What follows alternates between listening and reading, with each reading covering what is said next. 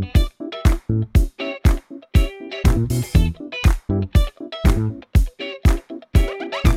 Esto es Promo Podcast de Milcar FM en su capítulo 115 del 26 de septiembre de 2017. Yo soy Emilcar y este es un podcast sobre micrófonos, técnicas de grabación, publicación, edición, medición de audiencias, entrevistas a podcasters, en definitiva, un podcast donde vamos a hablar de podcasting, porque no hay nada que le guste más a un podcaster que hablar de podcasting. Promo Podcast os llega gracias a Podrover, un servicio para gestionar todas las reseñas que reciba tu podcast en iTunes y en Stitcher. Visitando podrover.com barra promopodcast nuestros oyentes pueden tener un descuento de un 10% en esta imprescindible herramienta de marketing digital para podcasters comenzamos el curso escolar al tiempo que las temporadas de podcasting. Y si algo caracteriza a España en este sentido es que nada más empezar tenemos nuestro gran evento, las jornadas de podcasting. Este año se celebran en Alicante y para hablarnos de ello tenemos aquí con nosotros a María Santonja de la red de podcast Fansland y, y destacado miembro de la organización de esta JPod. Buenas tardes María. Hola, buenas tardes. ¿Qué tal? ¿Cómo estás? Ya, Bien. Un poquito Relajadísima, ¿no? Sí, ¿verdad? con, mucho tiempo libre, sin nada que hacer, porque como queda tan poquito para las JPod, pues mira, Claro. Mucho lío, mucho lío. A nadie escapa que organizar una jornada de podcasting es una tarea ardua. Vamos a empezar, si te parece, por la sede. Háblanos un poco sobre las cigarreras. ¿Qué es las cigarreras y por qué es un sitio donde habéis querido llevarnos? Pues cuando la gente que nos decidimos a organizar JPod mm, pensamos en las jornadas, incluso tengo que decir que yo antes cuando pensaba si algún día hacemos JPod en Alicante, siempre nos venía a la cabeza este centro cultural porque es perfecto. Está a nada, cinco minutos del, mercado central, del teatro, de la zona más céntrica de Alicante, de restauración y de turismo y además es un centro público, es del Ayuntamiento de Alicante, la Concejalía de Cultura, que nos lo ha cedido muy amablemente y de forma gratuita, si no sería imposible. Es una antigua fábrica de tabacos que se ha reconvertido, como digo, en un centro cultural donde se hacen exposiciones, conciertos, talleres y nos han reservado el espacio completo para nosotros. Entonces está genial porque tenemos diferentes espacios, tenemos un patio también muy grande, con un bar, con con todo lo que necesitamos para, hacer las JPod y encima a, nada, cinco minutos andando del centro. Entonces, mm, vamos, yo la, sede estoy encantada con ella y con, y con toda la gente que trabaja allí también, porque la verdad que se están portando muy bien con nosotros, dándonos todas las facilidades del mundo. Bueno, ya que hemos hablado de la sede, vamos a hablar un poco del contenido. Y es que en el apartado programa de la web de la JPod tenemos todo lo que nos habéis preparado para, para, estas jornadas. Vamos, si te parece, a ir hablando mm, un poco de algunas de las ponencias. Eh, para empezar, tenemos, como ya viene siendo habitual, una de Evox, por así decirlo, y una de Spreaker. Aunque, bueno, la de Evox no suele ser tan habitual, pero Spreaker sí, como patrocinador, siempre está aportando también una, una ponencia. Supongo que aquí, digamos, aparte de, digamos, de, de, contar con los patrocinadores, que aporten fondos y que aporten contenido, también sirve un poco para ver el punto de vista del podcasting que tienen desde cada una de estas plataformas, ¿no? Claro, o sea, yo siempre, desde que hablamos con ellos, tanto con Ivos como con Spreaker, eh, mi idea siempre era buscar un contenido que por encima de todo sea interesante para los asistentes. Está claro que sin Spreaker y sin Evox las jornadas de podcasting directamente a día de hoy serían imposibles porque son unos de los patrocinadores principales junto a la Asociación Podcast y también a, a la gente que ha hecho sus donaciones a través del crowdfunding. Son las principales fuentes de financiación pero independientemente de ello no se les da una ponencia solo por eso, porque creemos que independientemente de eso eh, son unos de los motores que tenemos en España en el podcasting y que lo que ellos hacen es del interés de, toda la comunidad y más aún en los últimos años que las cosas cambian, bueno, eh, puede ser discutible, ¿no? Pero a mí sí que me parece que están cambiando, eh, pues ver todo lo que ellos están haciendo en, en este nuevo panorama cambiante es muy interesante. Y por ejemplo con Juan Ignacio estuvimos hablando de, de que nos mm, un montón de cambios que van a hacer en Evox a través de una nueva plataforma de monetización dentro de la propia Evox, pero bueno, siempre pensamos que contarlo con un caso real iba a ser más interesante y la gente se iba a acercar mucho más. Eh, y, si encima nos traemos a Francisco Izuzquiza de la Escuela de la Brújula, que es un podcast muy, muy conocido, pues pensábamos que iba a quedar una ponencia bastante chula porque era muy completa y que la gente no iba a decir, bueno, aquí vienen los de Evox a decirnos nuestro, su rollo de patrocinador. No, o sea, eh, nos van a contar cosas que, independientemente de, que uses la plataforma, de que no, de cualquier cosa, yo creo que van a ser interesantes para todos los ponentes. Y de la ponencia de Spreaker, pues creo que casi que tienes que hablar más tú que yo, porque, bueno, tú eres el encargado de, contarnos un poco mm, todos los entresijos de Spreaker, porque tú en la red utilizas Spreaker en, tu grandísima web cada, vez con más podcast y, bueno, nos vas a explicar cómo gestionas todo eso a través de, Spreaker. Entonces yo creo que, como decía, que, independientemente de que sean patrocinadores, creo que es un contenido que interesa a, los asistentes de JPod. Lo siguiente que tengo yo aquí son directos. Tenemos seis directos. El, el tema de la gestión de los directos, no ya solo quién los hace, sino dónde se hacen, cómo se mm, producen en vivo, cómo se retransmiten, es siempre complicado, ¿verdad? En una JPod. Eh, este año también habéis tenido ahí unas altas, bajas, unas idas y venidas. Sí, bueno, el, tema de los directos mm, ha sido un poco, ha ido bailando porque primero dimos unos directos a las dos asociaciones, a Spot y Asociación Podcast. Eh, les ofrecimos tres huecos a cada una de ellas. Al final en Spot solo cubrieron uno de los huecos porque por baja participación en, esa convocatoria, pues solo había cuatro inscritos, se, se pedían Mm, que el resultado diera como mínimo, pues eso, tenía que haber como mínimo, mínimo cinco personas para cubrir los tres huecos y los dos vacantes. Entonces los dos huecos que quedaron libres los sacamos desde la organización de nuevo a convocatoria. Esta vez ya no era para los socios de Spot, sino para todo el mundo que votara. Y después también tuvimos otros tres directos que estos sí fueron eh, votados por los miembros de la asociación podcast. Eh, como digo, nos curamos en salud de tener suplentes y eso es importante porque siempre mm, hay alguna baja. Y, claro, si no para la organización sería bastante caótico. Entonces, en este caso tuvimos la baja de Gravina 82, pero bueno, pues ya está resuelto. Tendremos un crossover entre mensajeros y multiverso sonoro cubriendo ese hueco.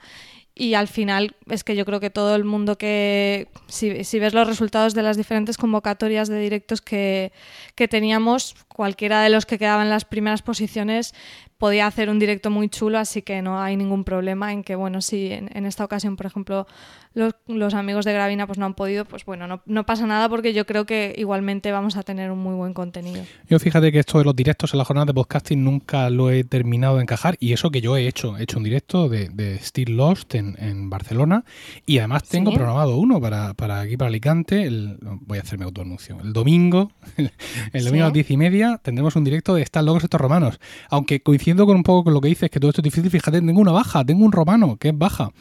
Pero en este caso no va a ser problema porque ya ha dicho Diego Jaldón que no nos preocupemos que así él hace su sección doble. Con lo cual, pues, ah, muy bien. y además como es el más jaleado por la audiencia, pues no vamos a tener ningún ningún problema en, en, ese sentido, pero sí, vamos, es, quiero decir, si ya es complicado gestionar algo que es estático, como es una ponencia, pues gestionar algo que es más bien dinámico, como un podcast en directo, pues tiene que ser bastante, bastante complicado. Luego tenemos, eh, bueno, tenemos, digamos, varias ponencias que podríamos calificar como de así suelta, la de Félix, la de Sune como Madrefera y David Arribas en parte técnica haciendo un principiante y avanzado, ¿no? ¿Cuál es el objetivo de estas dos ponencias de David? Pues eh, nosotros en la organización queríamos encontrar, no sé si lo lograremos, ya después de las jornadas nos lo diréis, un equilibrio entre que eh, hubiera contenido para todo el mundo, pero tampoco saturar con 27 actividades simultáneas y que, y que al final algunas se quedaran vacías o que, o que no, no llegáramos a, a, llenar, ¿no? Pero sí que era importante que, que todo el mundo encontrara algo que le gustara. Entonces, por eso, por ejemplo, tenemos los directos, que hay un perfil de gente que sí que le gustarán los directos, tenemos unas ponencias, eh, pues, pues a lo mejor de, otro perfil de público. Y con los talleres eh, nos pasaba que, bueno, que al final, eh, para que un taller sea un taller, tienes que poner a poquita gente. al final los hemos limitado a unas 20 plazas. Y bueno, y tenemos solamente dos tipos de talleres, pero es un poco trampa porque como dices el de David Arribas, en realidad son dos distintos. De hecho, tenemos ya gente inscrita del crowdfunding que se ha apuntado a ambos. Y la idea es que David, que vamos, me parece que, tiene un perfil indiscutible para hablarnos de, edición y de grabación y postproducción de podcast, pudiera darnos Mm, lo mismo, pero enfocado a dos niveles, para que tanto el usuario que venga y sea un podcaster avanzado pueda ir, resolver dudas, aprender algo que no ha hecho, de, cacharrear que tanto nos gusta, como alguien que lleve muy poquito grabando, que a lo mejor ha grabado con unos medios muy básicos o sin investigar prácticamente nada, pueda aprender las cosas más básicas o incluso gente que todavía no ha grabado nunca y, quiere aprender un poco el ABC de hacer podcast. Entonces eh, queríamos eso, tener un poco los dos grandes bloques del podcasting. Por un lado con la grabación y la edición con David Arribas y por otro la locución y, y la bueno y también tocando la parte de ficción sonora con Ana Alonso, pero sí que pensábamos que igual en locución estamos todos más o menos al mismo nivel, ¿no? igual al mismo mal nivel, podría decir. En, en, edición, pues sí que hay perfiles muy diferenciados y bueno, tampoco podemos hacer 10 mm, tipos diferentes, pero al menos dos, dos talleres diferenciados para el que empieza y para el que ya lleva un tiempo grabando. Entonces, pues por eso hicimos esta, este taller que era un poco doble, aunque fuera la misma persona que nos la imparte. Oye, hablando de cosas técnicas, aunque nuestras voces no son comparables por, el, hecho de ser tú una mujer y un hombre, pero hay aquí un duelo técnico que mucha gente se ha preguntado. Estamos grabando usando Zencaster y yo estoy usando un Samsung eh, Q2U y María estaba usando una TR 2100, que es un poco una de las muchas discusiones quizá banales que mantenemos los podcasters de cuál de los dos es mejor. y aquí estamos, por, lo menos yo te oigo cristalina y creo que tú a mí también, así que... Sí, te oigo perfecto. Yo tengo que decir que la TR es el mejor, que para eso es el que me compré y me gasté las perras y ya está. Oye, que el, no me lo regalaron, ¿eh? Pero bueno. ya, ya me imagino. Oye, nos los podemos llevar a Alicante y hacemos ahí un duelo o lo que sea. vale. Otra cosa, aquí, esto, esto es lo más... lo, lo más extraño que he visto. Uh, de once y media a, una, una hora y media. Madre mía. Foro de trabajo, presente y futuro del podcasting en España, pero no contentos con eso, de una a dos, exposición de las conclusiones. ¿Esto qué es? digo, digo yo en nombre del podcasting español. Sí, eh, esta es una de las actividades que está en el programa, pero todavía no hemos explicado, bueno, yo lo he explicado en algún podcast que he ido, pero no, no está bien explicado en la web. A partir de la semana que viene vamos a ir publicando en, la parte de novedades, en jpod.es, eh, un poco en detalle cada cosa que estamos haciendo, porque al final eh, bueno, pues en un programa cabe lo que cabe y con el título intentamos ser descriptivos, pero pensábamos que era interesante pues dedicar un pequeño post a cada una de las actividades para explicar en más detalle. Y esta la, tenemos pendiente de explicar, que además, como dices, quizás la que suena un poco más rara porque, porque bueno, también es una de las cosas que yo me, me enorgullezco en parte y es que creo que si, que si no me equivoco es la primera vez que se hace algo así. La idea del foro de trabajo es aprovechar que nos reunimos todos en JPod y que estamos un montón de gente con diferentes perfiles del podcasting en España, de diferentes lugares. Tenemos gente de asociaciones, tenemos gente de empresas, tenemos gente que hace podcast por mm, hobby, gente que lo hace con una vocación profesional. Eh, tenemos muchos perfiles y, bueno, y está genial porque escuchamos diferentes voces en las ponencias o nos tomamos unas cervezas, pero nos parecía una pena no aprovechar que estamos todos en el mismo sitio físicamente para hacer algo más allá.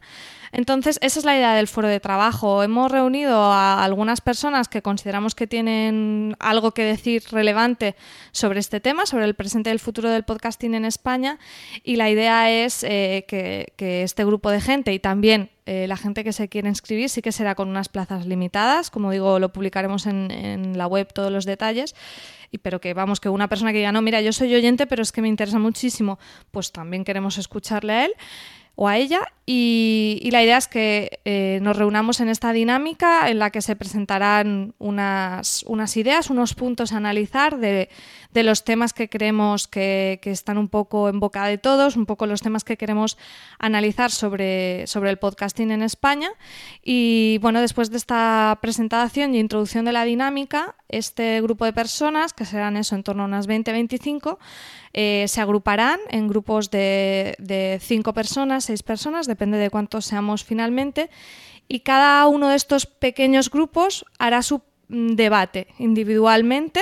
Eh, eso sí, con las mismas preguntas. Entonces, eh, la idea es que a partir de, de, esa dinámica que, bueno, hemos puesto una, un tiempo bastante prolongado por eso, porque primero hay que explicarlo, dividirnos en grupos, pero más o menos que la gente esté debatiendo estos puntos durante una hora más o menos, saquen esas conclusiones y cada pequeño grupo tendrá un portavoz que eh, en, el momento de la exposición de las conclusiones expondrá eh, lo que su mesa ha, concluido sobre las diferentes preguntas que, que se plantearán ahí. La idea es eh, que de todo este foro, eh, a posteriori, después de las JPod y de que nos vayamos a un spa, toda la organización, eh, saquemos un informe un poco con esas conclusiones, que, esta reunión sirva para, sentarnos a reflexionar sobre dónde estamos y dónde, dónde queremos ir. Y bueno, a ver cómo sale, porque como digo, no se ha hecho nunca. Yo creo que de entrada es interesante, que también ofrece un contenido para aquellas personas que que quieren ir a las JPod a, aprender, a, discutir, a reflexionar. Y, bueno, como nuestra idea es eso, que todo el mundo encuentre algo que, que, satisfaga su necesidad, pues yo creo que con el foro de trabajo mucha gente de este perfil va a quedar contenta. Ya veremos cómo sale. Tú estás invitado, oh. allí también te quiero. Muy bien. Y por último, eh, así lo que respecta a la, a la programación, eh, comentarte, tenemos eh, dos ponencias a cargo de Podium Podcast tenemos eh, a Ana Alonso, que hace un doblete de taller de locución, como ya lo has comentado, y luego tenemos a María Jesús Espinosa, que haciendo una ponencia per se, eh, un año de Podium Podcast, los entresijos de la red de podcasting de Prisa. Eh, entiendo que con esto, desde la organización, nos queréis enviar algún tipo, digamos, de, de enfoque con respecto a cómo, eh, vamos, que hay que aceptar estas entradas o, cómo debemos encajar o cómo podemos encajar la presencia de esta gente y que dándole una voz, eh, digamos que hasta ahora pues seguramente no han tenido, eh, es, intentáis de alguna manera acercar los dos mundos, ¿no? Esa es la sensación que me da a mí, el, que el podcasting, digamos, más tradicional, más amateur, lo que hemos tenido hasta ahora, se acerque un poco más a, ese nuevo podcasting que entra de, por parte de empresas y, nos, conozca, nos, perdón, nos conozcamos un poco mejor antes de sacarnos los ojos. Sí, un poco, me parece que lo has explicado muy bien. Sí, un poco nuestra idea es eso, que, cualquier persona con, la visión que tenga del podcasting pueda encontrar eh, contenido interesante. Yo creo que, que cerrarnos a algo como Podium Podcast, que pues obviamente habrá gente más a favor, más en contra, que le guste el contenido que hace, que no le guste. Eh, opiniones hay de todos los tipos, pero obviamente ha sido un acontecimiento eh, el nacimiento de Podium Podcast y, bueno, yo, he tenido la suerte, yo lo considero una suerte de haber colaborado con ellos y, y, teniendo el contacto me parecía una gran pena desaprovecharlo y además la verdad que que tanto, tanto Ana como María Jesús se han prestado a todo lo que les hemos pedido y, me parece que el contenido que van a ofrecer ambas va a estar muy chulo. Por un lado, eh, Ana con el taller de locución y ficción sonora, que me, me parece que es una, una de las partes en las que a lo mejor tenemos menos conocimientos eh, los podcasters y, bueno, Ana es, una, una, crack y una profesional y va, a estar fenomenal.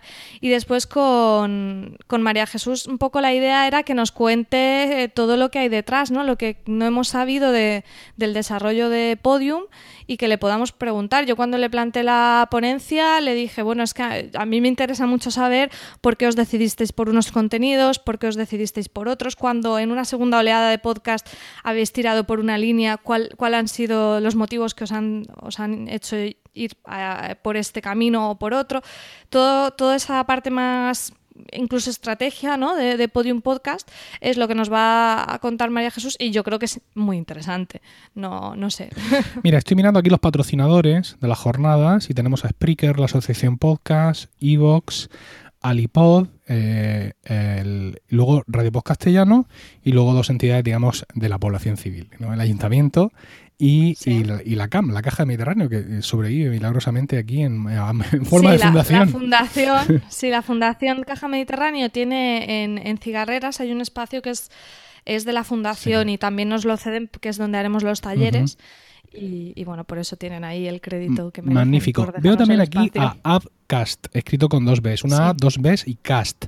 El año pasado, Spain Media Radio fue uno de los patrocinadores de las jornadas y yo me fui de allí, de la jornada de, Málaga, sin realmente enterarme de lo que era. Es decir, yo todo el conocimiento que tuve de Spain Media Radio lo tuve a posteriori. Y de hecho, me parece que Spain Media Radio es algo para el podcasting en general español desde mi punto de vista, mucho más interesante y mucho más poderoso de lo que es eh, Podium. Pero bueno, esto llevan opiniones. Es decir, que no son, no son cuatro gatos, que es una cosa, una apuesta súper sólida de podcasting. Y yo los vi allí, el nombre, había una sala que se llamaba Sala Spain Media, pero... Sí, los premios también estaban Pero no me llegó nada. O sea, yo me fui de allí realmente, ya te digo, sin saber lo que era Space Media porque me parece que bien ellos no lo hicieron o no tuvieron el espacio o no tuvieron la iniciativa de explicarse. Entonces ahora veo aquí a Upcast y no sé si me voy a ir igual. Si me voy a ir de Alicante sin saber quién es esta gente sin que ellos, mm, digamos, mm, eh, no sé si van a ir, si, porque ya te digo, Spreaker y Vox, pues ya los conocemos, pero estos, estos nombres que aparecen de vez en cuando en las jornadas, quizás son los que más me interesan, ¿no? El conocer estas nuevas apuestas. Ellos mm, van a estar por allí, vamos a tener una oportunidad de hablar con ellos, en fin. Sí, bueno, pues Upcast eh, sí que estarán. Tendremos una zona de stands en la que tendremos, bueno, pues la verdad que será una zona bastante chula porque hemos conseguido tener cosas bastante variadas, tanto algunos stands de la organización, tendremos uno de venta de camisetas, tendremos una zona para recomendar podcast para aquel despistado que venga por allí no sepa lo que son los podcasts, tendremos eh, de cadenas de podcast y de algunos patrocinadores. Y Upcast, eh, entre ellos estará allí en un, en un, stand donde cualquier persona podrá acercarse a, a que le expliquen ellos mismos en persona quiénes son, a, qué han venido, ¿no? Y que, les expliquen todo su modelo. Entonces, eh, sí, los tendremos allí para, hablar con ellos. Y además también a, Joan también lo tendremos en el foro de trabajo.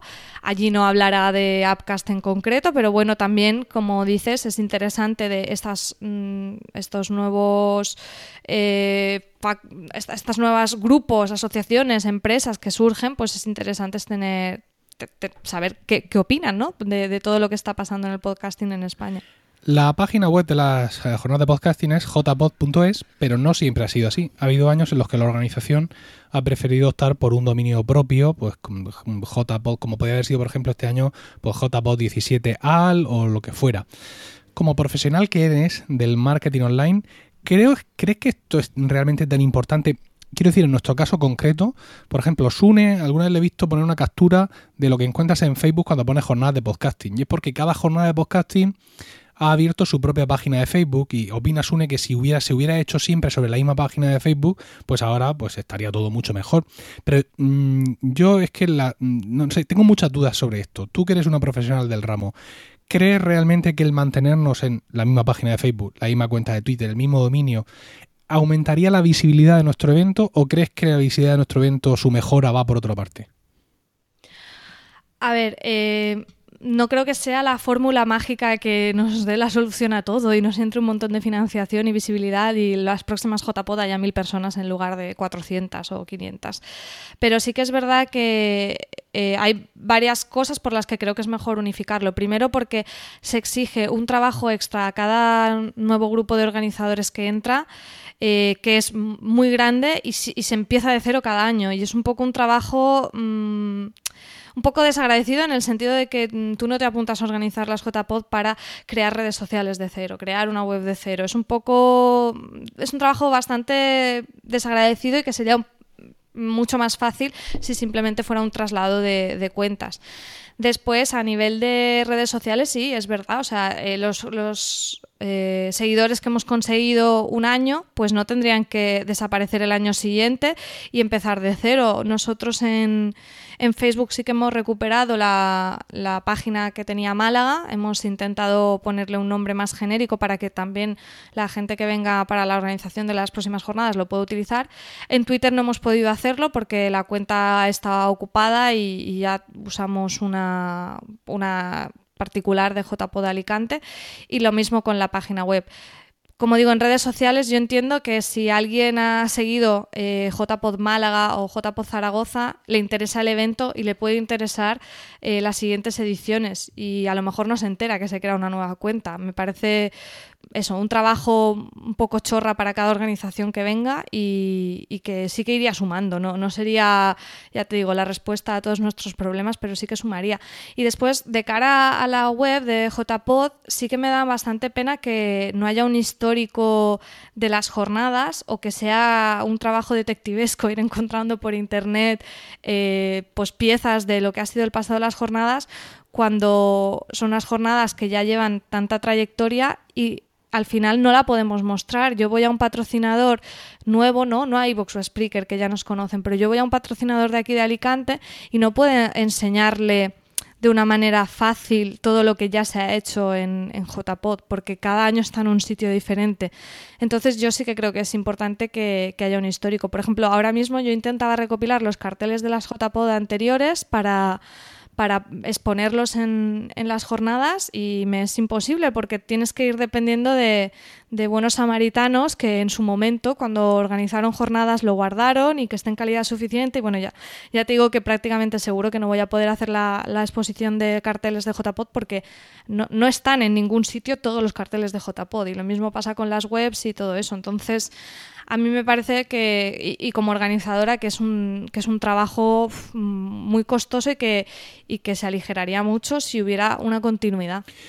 Bueno, pues ahora venía una pregunta sobre la que acabas de responder, ¿no? Una, otra cuestión de las de siempre, si es eh, si las JPOD deberían tener, digamos, un formato propietario, ¿no? Del tener una, una estabilidad en cuanto a su organización, incluso sede, o si, bueno, pues seguimos cruzando los dedos cada año de que algún grupo de valientes se quiera hacer cargo de, la cosa. Tú ahora tienes más capacidad de, juicio para responder a esta pregunta desde dentro, aunque todavía no has pasado por el día, por el día D, pero algo ya sí puedes, puedes opinar al respecto. Sí.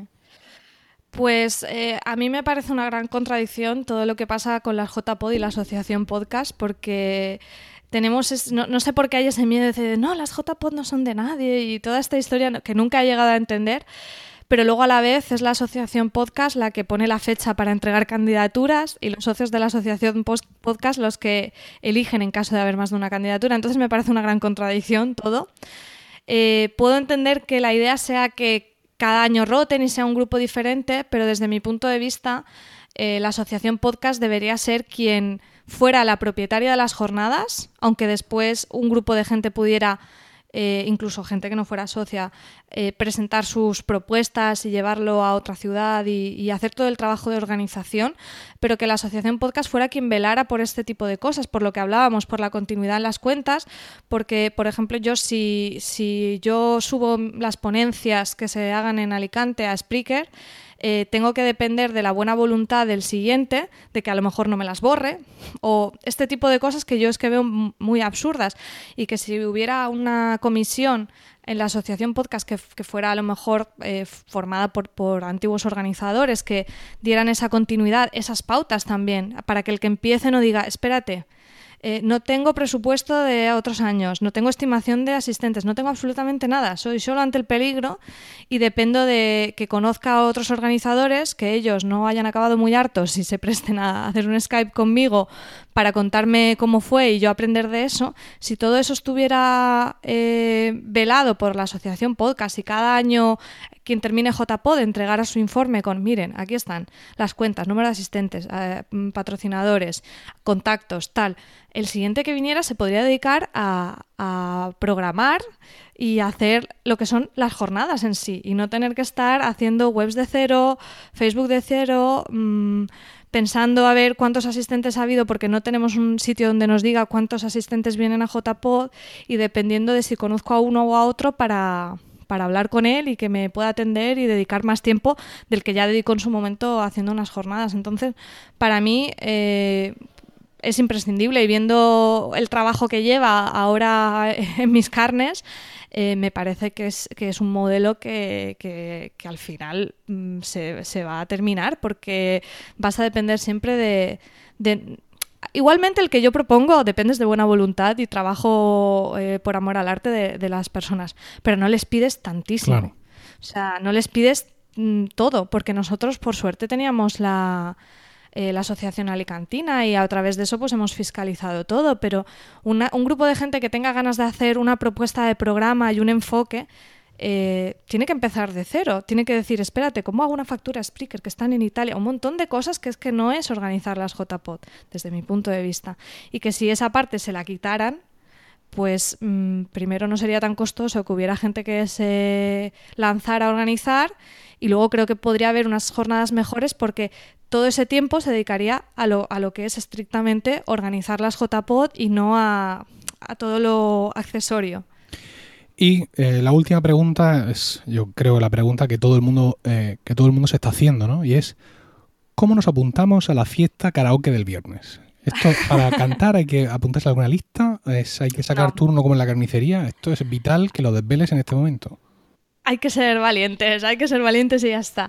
Em, sí, hemos hecho una fiesta de bienvenida el viernes por la noche. Como saben los que han asistido a JPod, el, karaoke era una tradición un poco proscrita ¿no? en las JPod, siempre se hacía pero nunca era oficial y este año hemos decidido incluirlo en el programa. Eh, haremos un, en una sala de fiestas que se llama Clan Cabaret que está pues a 10 minutos andando de cigarreras, un podcast en directo de, con todos mis respetos de un podcast de humor y después el karaoke hasta las 2 de la mañana, los cuerpos que aguanten y después también música y copas para quien quiera seguir.